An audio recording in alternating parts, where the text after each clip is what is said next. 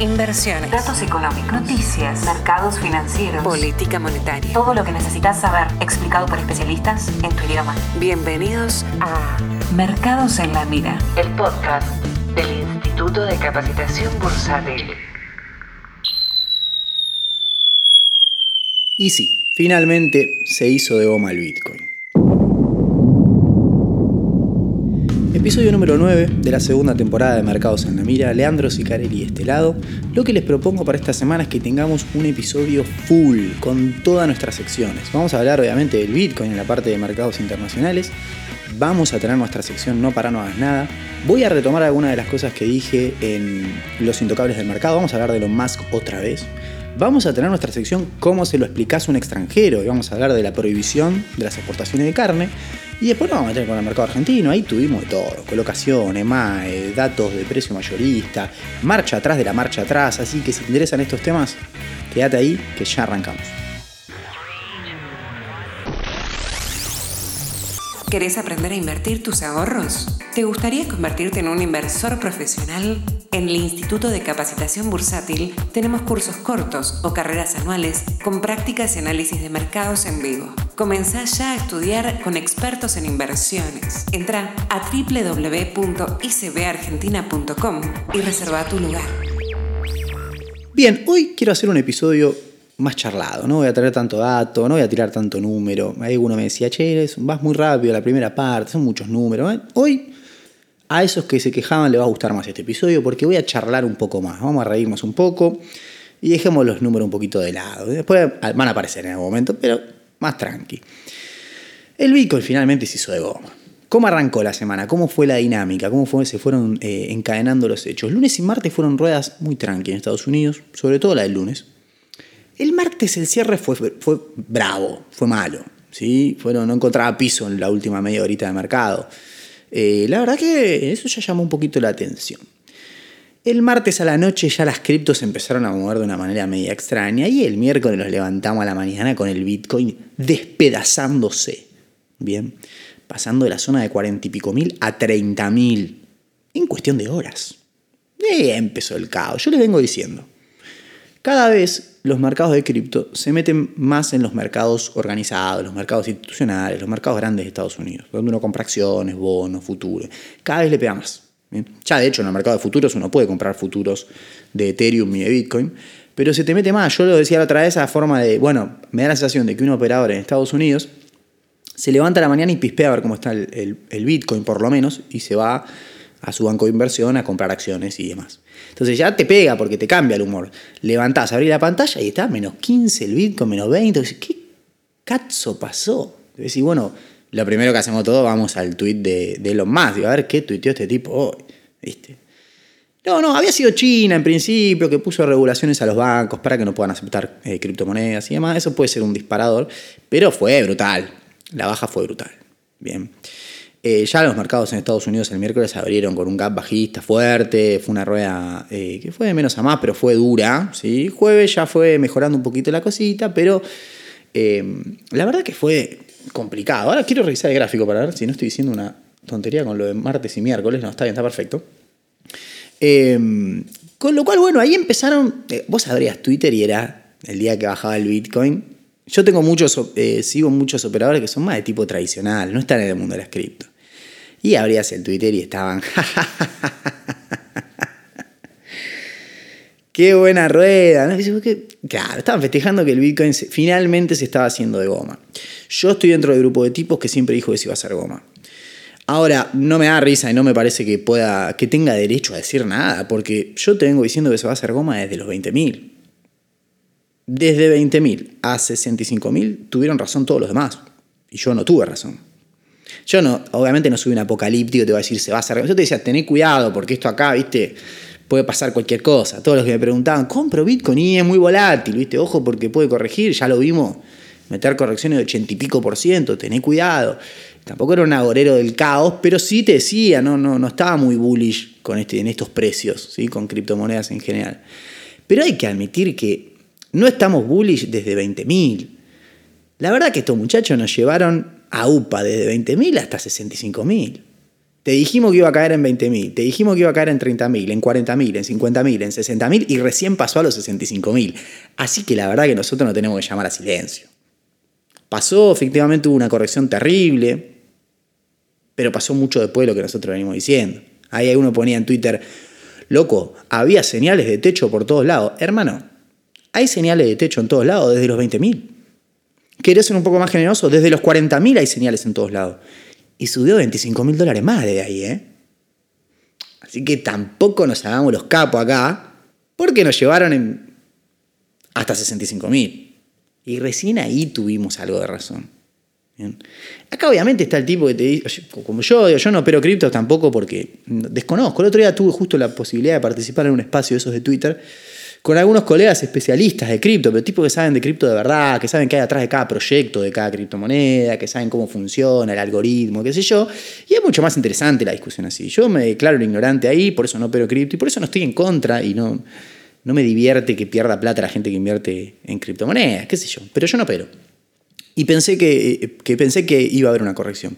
Yo les comento qué es lo que me pasa a mí. Yo siempre digo hace unos años que estoy en esto. Alguno que está hace 20 años decía este pibe que dice que no, bueno, no hace 20 años que estoy. Pero la verdad es que la corrección del Bitcoin en 2018 yo la vi toda operando en el mercado. Bien, no operaba cripto, pero sí operaba el resto de todas las demás cosas. Y de hecho, me acuerdo patente de trabajar en el Ministerio de Economía en esa época.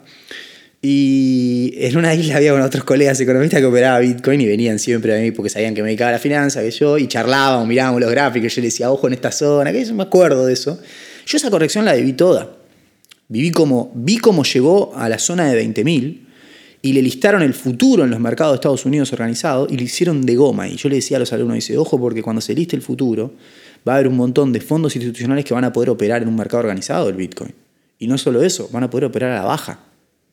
Bien, eso puede ser peligroso. Mirá si fue peligroso. De 20.000 a 3.000 bajó. Baja del 80 y pico por ciento, metió una locura. Una total locura. Yo le vi al Bitcoin hacer eso hace un par de años. Hace unos cuantos, ya son 3, 4 años. Bien.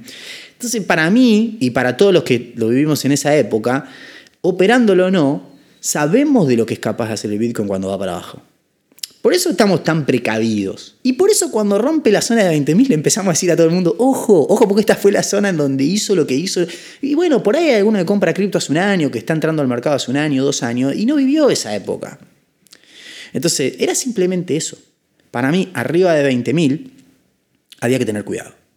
Vos mirás, yo lo ponía en Twitter el otro día, un gráfico del Bitcoin, y mirás cómo barrió la zona de 20.000, como si, muchachos, aquí no ha pasado nada en un mes de 20.000 se fue a 40.000 y el otro mes ya estaban 60.000 de vuelta. Bueno, eso no es sano, eso no es normal, eso no es armónico, eso en algún momento va a corregir. Eso es simplemente lo que estábamos diciendo. Yo no digo que vaya a cero, que vaya a desaparecer, que los que compran Bitcoin son unos tarados. No, ni loco digo eso, no. Pero una corrección te tenía que meter porque no es sano que haga el movimiento que hizo. Bien. Y como te digo, los que estábamos hace un tiempo, la zona de 20.000 le teníamos pánico. Creo que el precio tal vez de 20.000 tendría que haber ido eh, a 40.000 a lo largo de un par de meses. Por eso esta corrección me parece lógica, que quede en la zona de 30 y pico mil y vaya buscando los 40.000 de a poco. Eso es más sano y es más lógico. Lo otro era cualquier cosa. Ahora, después aparecieron, aparece, aparece de todo en las redes sociales, ¿no? El que dice, yo avisé, ojo, yo hay que concientizar sobre lo que pasa, ojo acá, no fundan las cuentas. Hermano, es poner un stop loss. Yo no lo entiendo, y esto es lo que hace que sea un operador tradicional y no me metan estas cosas. Hermano, están operando un activo que opera las 24 horas de los 7 días hábiles. ¿Me explicás cómo perdés guita con ese activo? ¿Cómo te funde ese activo? ¿Me lo explicás? Porque no entiendo. Pon un stop loss, hermano. Si vos pones un stop loss en un activo que se opera las 24 horas de los, eh, ah, del día de los 7 días hábiles, no puede tener gaps ese, ese activo. ¿Te das cuenta de eso? ¿Cómo, te puede fundir un activo así? O decir, bueno, el apalancamiento. ¿Qué? Porque le pones apalancamiento no le puedes poner stop loss. Agarrate un Excel, hermano, calcula el apalancamiento. Fíjate cuánto es, cuánto puntito cada tic que varía, cuánto te pega con el apalancamiento y pones stop loss ahí. Lo funde un activo que no tiene gaps, muchachos. Están haciendo todo mal. Esa es la realidad. Porque, bueno, después, de hecho, en este space con estos chicos que sabían de cripto, yo los tipos decían, no, yo soy tenedor de largo plazo. O sea, porque los tipos ven que hacia adelante el Bitcoin va a ser la moneda de reserva de valor, de lo que sea. Y bueno, en ese caso está bien, una variación de 20, 30. Del mismo modo te pueden decir los tipos, y yo la, hermano lo compré en 10 y, están y llegó a 60 y pico y no lo vendí. que baje a 30 no me afecta nada, sigo 200% arriba. Y bueno, sí. ¿Eh? Ahí otro ponía eh, el tweet, yo avisé, ah, se retuitea la gente, dice, yo avisé de esto, y un tweet de hace tres días. No de hace un año, de hace tres días. Yo avisé hace tres días. Ya estaba cayendo hace tres días. Yo avisé, ¿eh? Yo avisé. Igual sigue arriba de, lo que pusiste. O sea, sigue ganador lo que compraban el día ese. Bueno, así de todo. A, tetás lo mataban. A tetás. Pues bueno, compré Bitcoin. Se me fui a buscar el día que compró. Y compró por esta zona, no lo maten, no compró en 64 mil, decís, piedra, lo tiraste vos. No, compró más, está perdedor, me da la sensación en esta zona, porque compró un poquito arriba de 40, creo. Va, no sé, pero digo, fui a ese día a ver cómo estuvo ese día el Bitcoin, el día que puso el tweet, y compró por esta zona. Sí, ganó mucho, y si no materializó, hoy está break even, bien. Pero pone un stop, hermano. El problema de los stop para los que operamos activos más normales son los gaps y todo ese tipo de cosas, pero un activo que opera las 24 horas de todos los días hábiles no tiene gap. ¿Cómo te puede correr el stop? Anda manejando el stop, administrar la posición. O bueno, los tenedores de largo plazo se comen la baja y no les importa porque la apuesta de ellos es que en el largo plazo esto va, a agarpar y va a recuperar. Bueno, esos son los distintos tipos de estrategia que tenés. Finalmente el Bitcoin metió una corrección de esas que veníamos diciendo, pero bueno, la verdad es que esto no pone a ninguno en condiciones de andar marcándole la cancha a los demás, porque, como digo, corrigió, pero de vuelta, yo advertía en 20.000. Y ni siquiera con esta corrección estamos cerca de 20.000. Así que tampoco me puedo andar haciendo el canchero de nada. Bien. Bueno, las redes se pusieron muy, divertidas igual. Muy, muy divertidas. Quiero retomar, vamos a pasar a la sección... Porque estamos consumiendo un montón de minutos, entonces vamos a tener que tratar de no pasarnos mucho de los 30 para que no sea muy tedioso. En la sección No para no hagas nada voy a retomar parte de lo que hablamos la semana pasada con los intocables del mercado. Y vamos a hablar de los Musk, de vuelta. ¿Por qué? Porque yo ya dije todo lo malo de Elon Musk, por lo menos lo que yo opino de manera peyorativa de él cuando hace cosas que no corresponden o cosas que están mal y demás, pero yo tengo una teoría respecto de Elon Musk. Em, me olvidé de googlear una cosa, no importa, a ver si me sale de memoria. Para mí, la teoría es la siguiente. Es como la teoría, ¿vieron la de Luquitas Rodríguez, que dice que los jugadores colombianos juegan fuera de contexto? Entonces, por ahí en un partido más importante del mundo, los tipos te tienen una rabona y vos decís, ¿qué haces? No sé, qué sé yo, no me importa. Juegan sin contexto.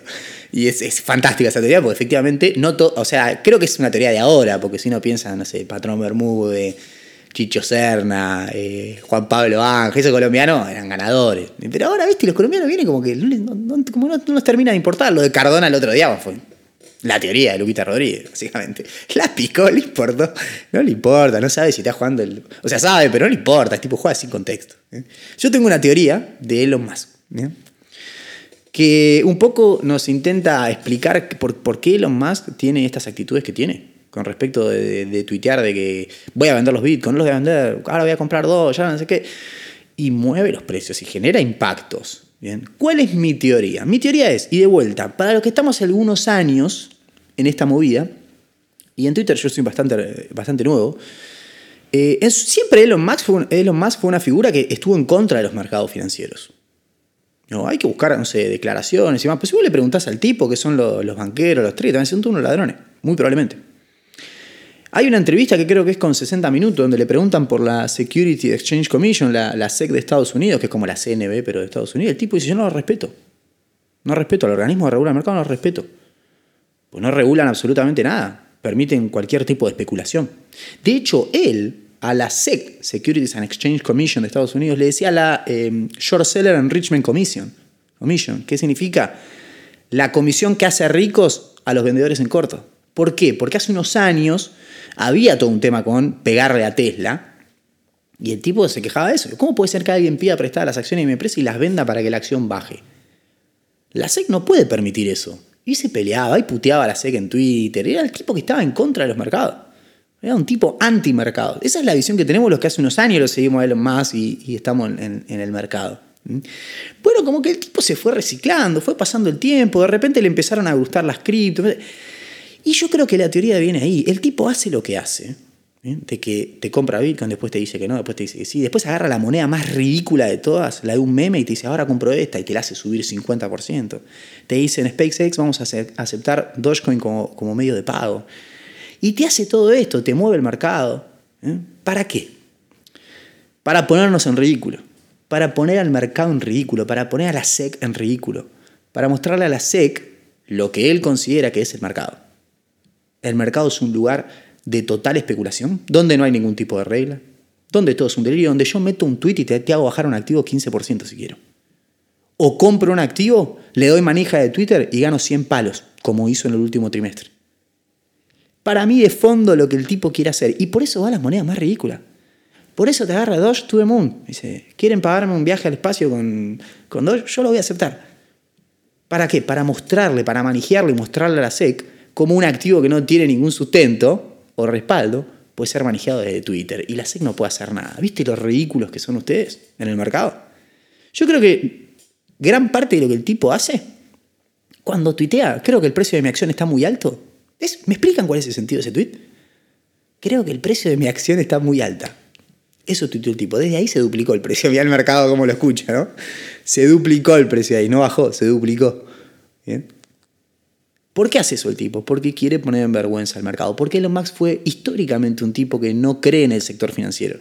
Y que tiene una visión como tiene, bueno, un poco los progres, ¿no? Está ahí medio que no. Para mí, no es mi opinión. Esta es mi opinión, ¿sí? La opinión de un pibe de Argentina que no tiene nada que ver. Pero bueno, como el podcast lo grabo yo, miro para atrás, no hay nadie, lo grabo yo, así que doy mi opinión. Esa es mi opinión. Yo creo que hay una teoría. Yo pensaba el otro día cuando estaba armando un poco qué iba a decir, digo, no hace falta que yo les aclare que el tipo no es ningún tonto.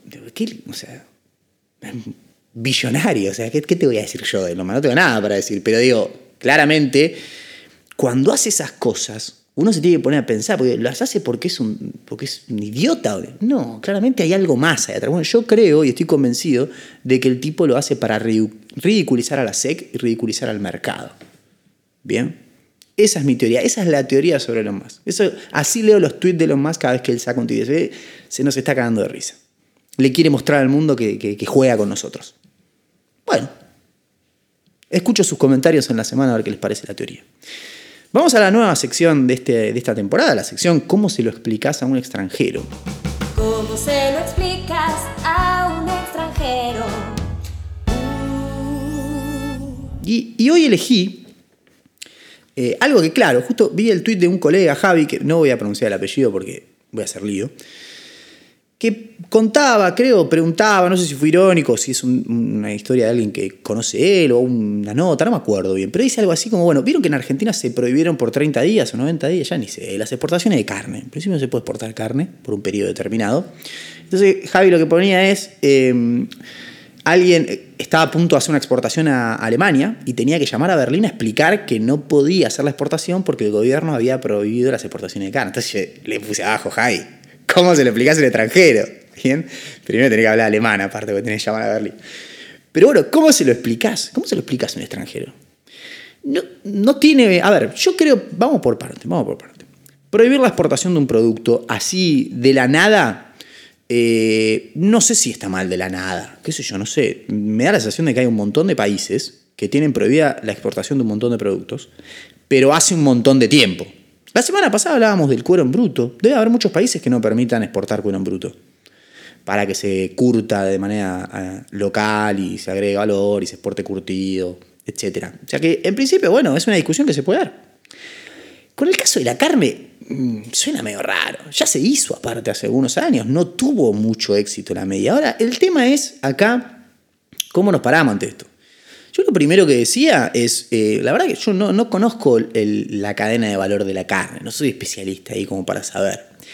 Ahora, si tengo que dar mi opinión responsable, que es justamente responsable porque aclaro que no soy un especialista, es no luce una medida muy inteligente o muy creativa o, innovadora o que vaya a solucionar algún problema, la verdad. No luce, no lo sé. Pero aparte hay otro problema, que este no sé si es un problema mío o es un problema en general, que es ¿Alguien salió a, explicar por qué se está haciendo esto, pero bien, con los números? Ah, no sé, tal vez a muchos no le guste, pero yo creo que tanto nos quejamos. Este es un momento para hacer una cadena nacional. Hace una cadena nacional, explica lo que estás haciendo. Mostrame algunos números, porque si no, la verdad es que la medida en sí no parece de vuelta una medida muy creativa y que vaya a solucionar muchos problemas. Menos en un país en donde estamos hace 70 años discutiendo el tema de la restricción externa, faltan dólares cuando en el mundo sobran, en Argentina faltan. Y te pones a regular las exportaciones, es raro, es raro. Y es algo que ya hiciste y no aumentó la producción. ¿Qué, sé yo? Hubo como liquidación de... Vieron que si en la faena hay tanto porcentaje de, hembras, más eh, porcentaje que de lo que hay en el stock, se, se, imagi- se- indirectamente estás liquidando ganado a futuro. ¿Bien? Porque obviamente necesitas las hembras para tener más ganado hacia adelante. Entonces hay un porcentaje del stock, eso es lo que yo entiendo, porque alguna vez de, trabajar en el sector cuero algo vimos de carne. Y bueno, ese porcentaje el, porcentaje en stock de mujeres. Si ha- faenás más de ese porcentaje, estás liquidando mujeres en la torta. Si faenas menos, no. Estás reteniendo vientres o algo así que lo. Bueno, en fin. Nadie explica nada. Entonces, viste, qué sé yo, no sé. ¿Cómo se lo explicás? Y no sé cómo se lo explicás. Me da la sensación de que esto fue medio que no se consultó y que es de un día para el otro. Por eso hay que explicar. Porque si hubiese dicho, bueno, de acá a un mes vamos a ver qué hacemos. Vos ya le podés llamar al de Berlín y le decís en un alemán medio extraño, le decís, mirá, son las últimas vaquitas que te mando porque me parece que vamos a tener problemas acá un mes. Bueno, pero bueno, también la realidad es que pasan dos cosas. Uno no sabe los entretelones de esto. Yo digo, no consultaron al sector, por ahí lo consultaron, no lo sé. Bien, así que eso sí que no lo sé. Y después, obvio, va a estar el que te diga que el sector de la carne es el 90% del PBI y esto es el fin del mundo. Prohíban las exportaciones, caos social, revolución, tractorazo. Hay que secuestrar a todos los funcionarios y matarlos. Y no sé, bueno, tampoco sé si es para tanto. Pero sí, no luce una medida muy inteligente y que vaya a solucionar nada de largo plazo. De hecho, la medida tiene un, es una ventana temporal, no es que es fija. Es durante no sé cuántos, creo que es 30, pero ahora va a ser 90 y ya dejé 30, siempre alguno me escribe, te equivocaste en tal cosa. Y bueno, hermano, estoy media hora hablando de memoria. Puede ser que me equivoque en algún dato o que, diga algo mal. Eh, pero bueno, es por una ventana temporal. Por eso hubiese estado bueno tal vez comunicarlo un poco mejor y decir, che, va a ser por 30 días, es simplemente eh, para ordenar el mercado. Escuché que dijo un funcionario.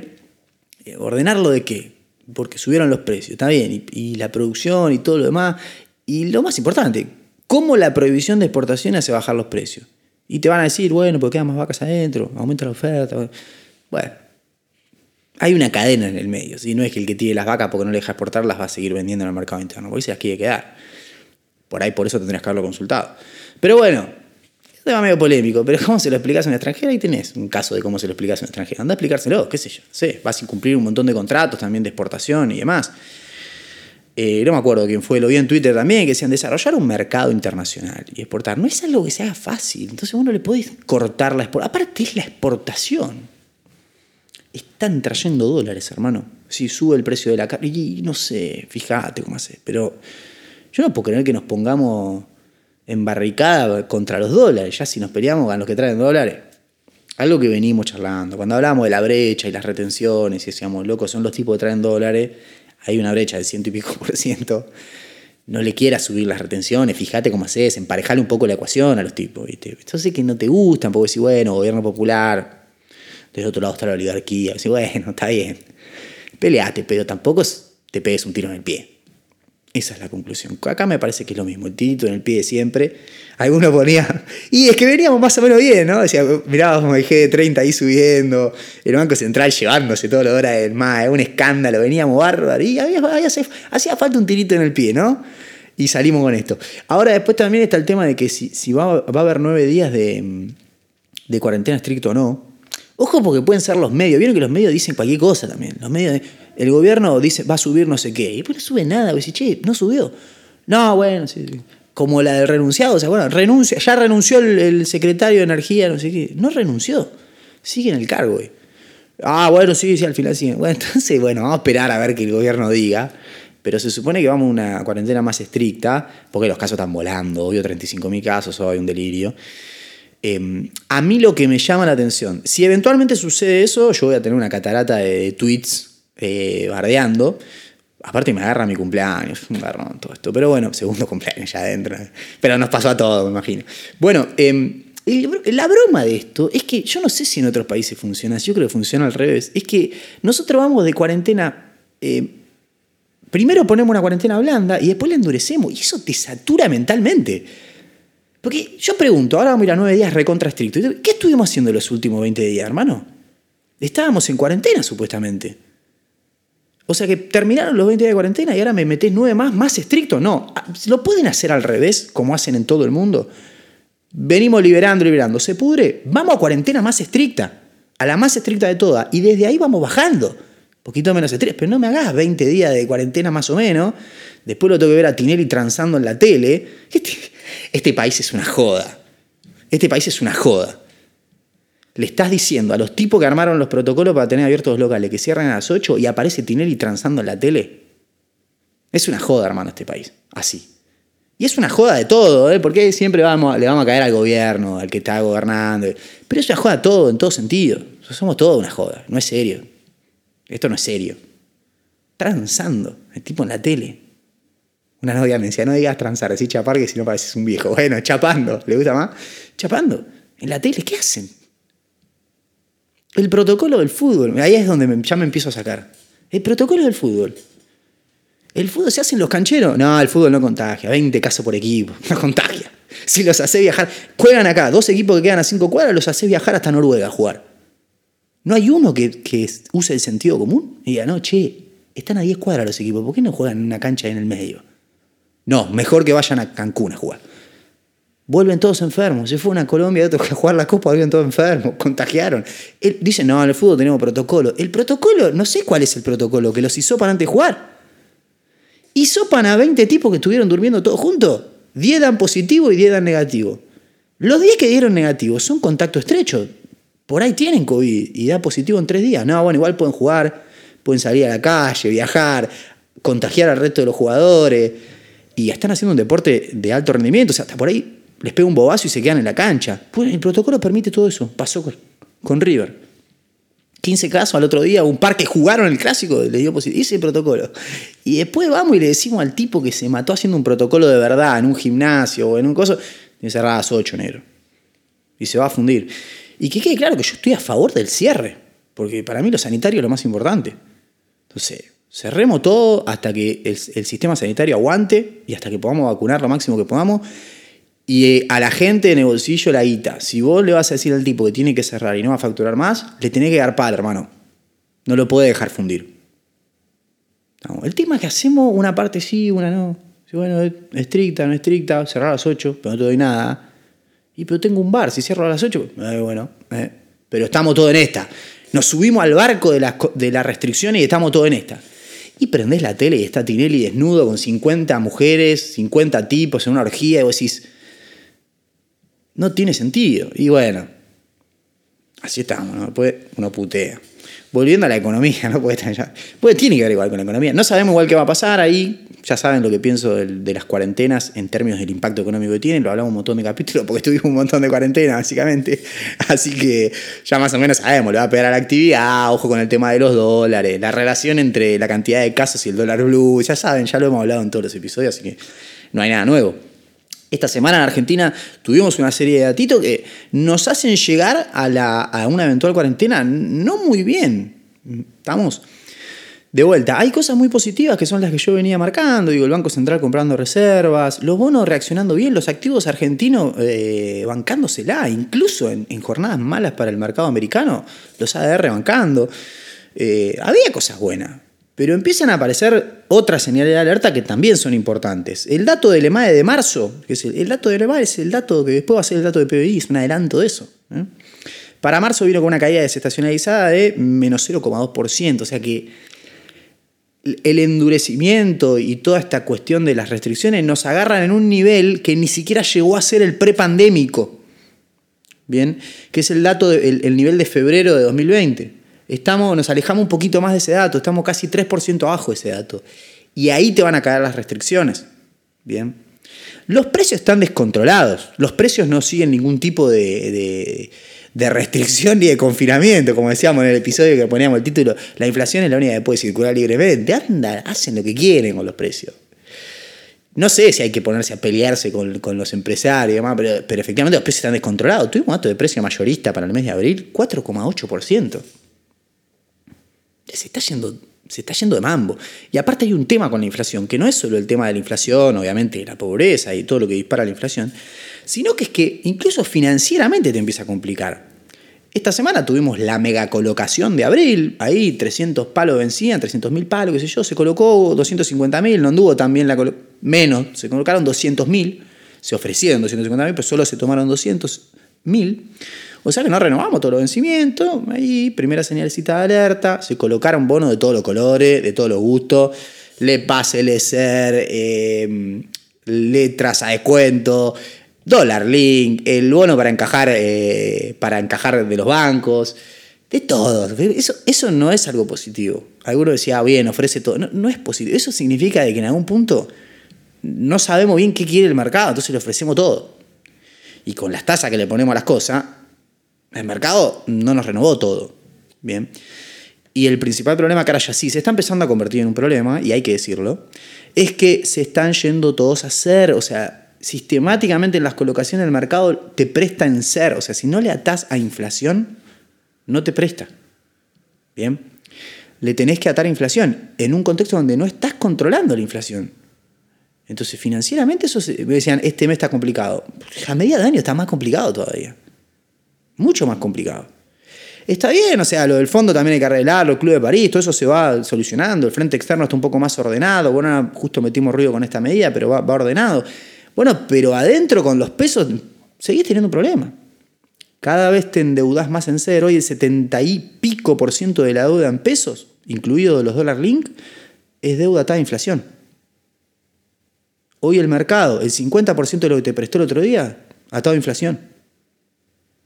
Los vencimientos de acá en adelante, porque en general se coloca en un plazo promedio de un año los instrumentos de inflación. En mediano plazo zafás, porque es un año. O sea, en mediano plazo tenés vencimientos bravos en- a mediado de año.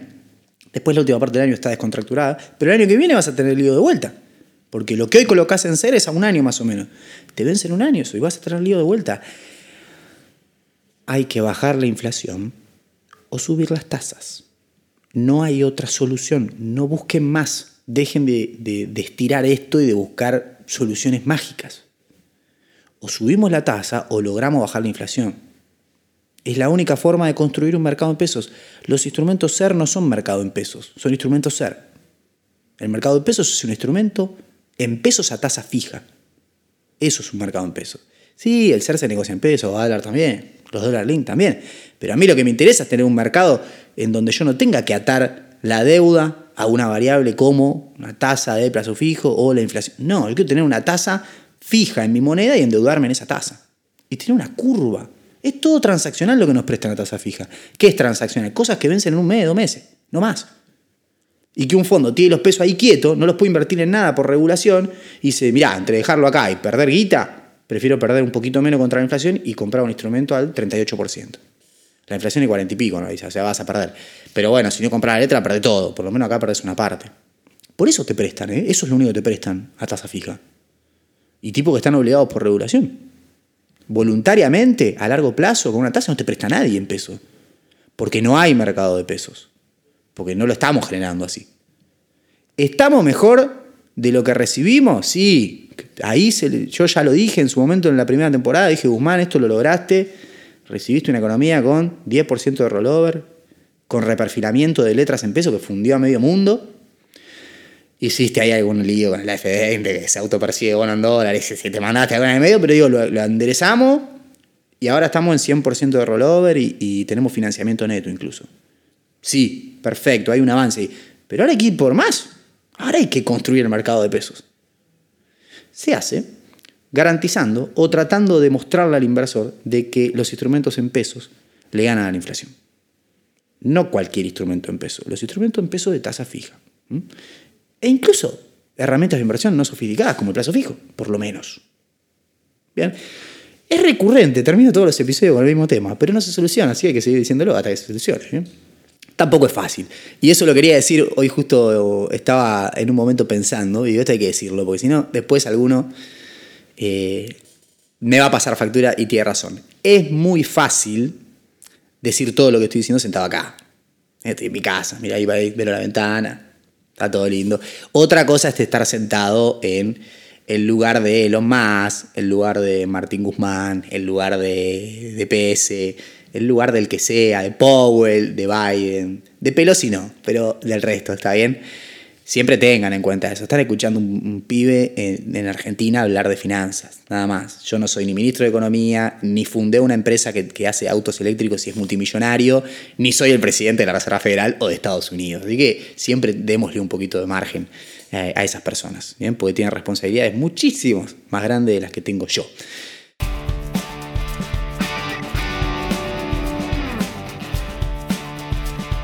Otra semana que ha pasado, espero que se hayan divertido. Nos reencontramos la semana que viene con más mercados en la mira y no sé, no sé qué nos va a deparar la verdad. Pero tengo más cosas preparadas. Así que nos encontramos la semana que viene y que tengan un buen fin.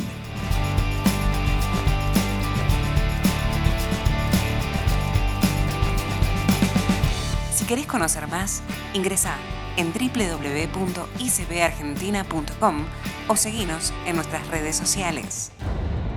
Escuchaste Mercados en la Mira, el podcast del Instituto de Capacitación Bursátil.